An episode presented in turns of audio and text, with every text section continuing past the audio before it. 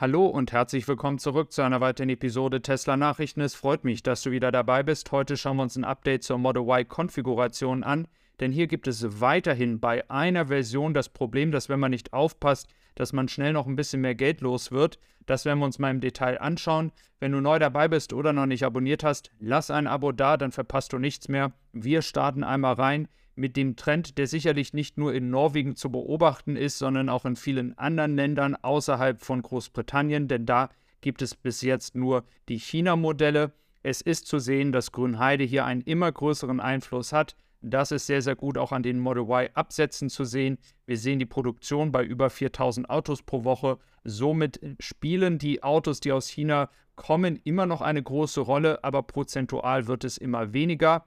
Was natürlich spannend ist, wie lange wird die Standardvariante, also die Einstiegsvariante des Model Y aus China noch kommen? Wann wird man diesen Wechsel hin zu Grünheide machen? Das würde natürlich auch nochmal helfen, die Produktion dann auf 10.000 Autos pro Woche zu, zu bringen, weil die Variante ist die, die am meisten gekauft wird. Model Y Performance ist ja eher ein kleinerer Anteil, das Model Y Long Range dann schon größer aber die Standardvariante ist ja auch in China der Bestseller schlechthin, besser als jegliche andere Variante, übrigens auch besser als das Model 3 Standard Range. Also wir sehen hier, das könnte noch in den nächsten Monaten sehr interessant werden, wenn hier dann der Wechsel stattfindet und Tesla hier von den 4000 vielleicht zu Ende des Jahres dann auf 10.000 Autos pro Woche geht.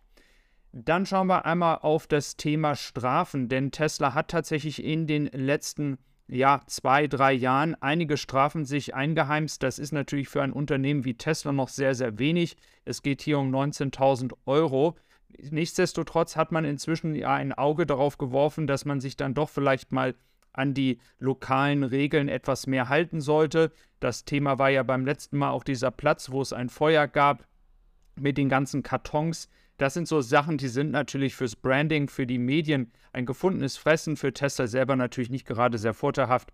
Also ähm, da versucht man in Zukunft besser dran zu arbeiten. Ich habe euch hier mal ein Beispiel genommen. Es ist nämlich die Model Y Long Range oder maximale Reichweite Dual Motor Allradantrieb. Das ist die Variante, bei der ihr aufpassen müsst, denn es geht um die Anhängerkupplung. Bei allen anderen Varianten, auch bei Model 3, ist es so, dass man die Anhängerkupplung normalerweise manuell hinzufügen muss.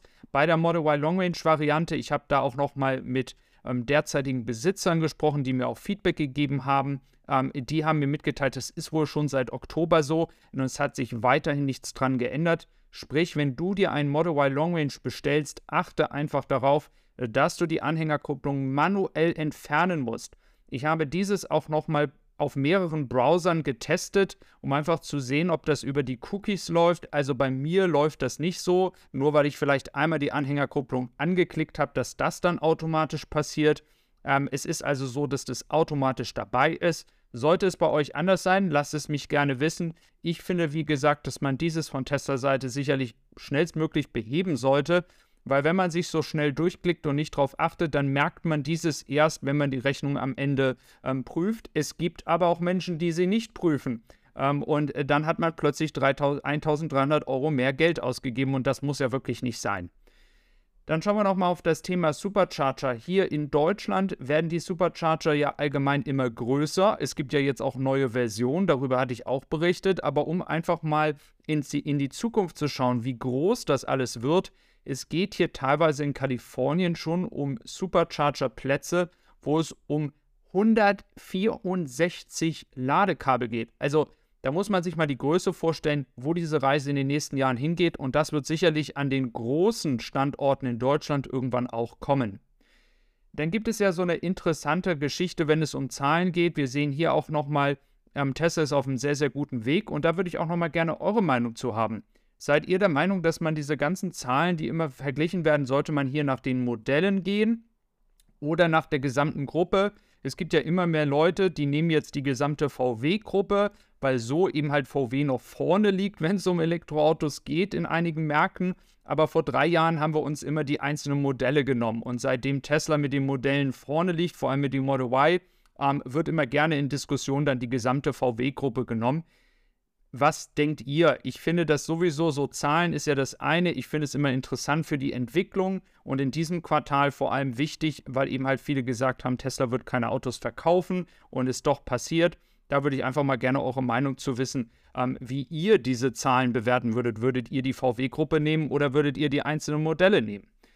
Dann schauen wir einmal in das Thema ähm, Sicherheit. Hier hat es Tests gegeben in Amerika. Hier geht es um den SUV, also das Model Y hier mit gut in allen Bereichen außer zwei äh, beziehungsweise ein. Ähm, da hat es einmal akzeptabel bekommen. Und dann haben wir hier nochmal die ganzen anderen Modelle, was aber wie gesagt nicht alles Elektroautomodelle sind. Das Thema Sicherheit und auch die Tests, die äh, bekommen immer sehr, sehr viel Aufmerksamkeit in Amerika. Und ähm, deswegen ist es natürlich fürs Branding sehr, sehr gut zu sehen, dass Tesla hier sich gut schlägt. Was jetzt den Unterschied zum Ford Mach-E gemacht hat und Tesla Model Y, warum Tesla da nicht alles äh, mit gut bekommen hat, das kann ich leider euch noch nicht sagen.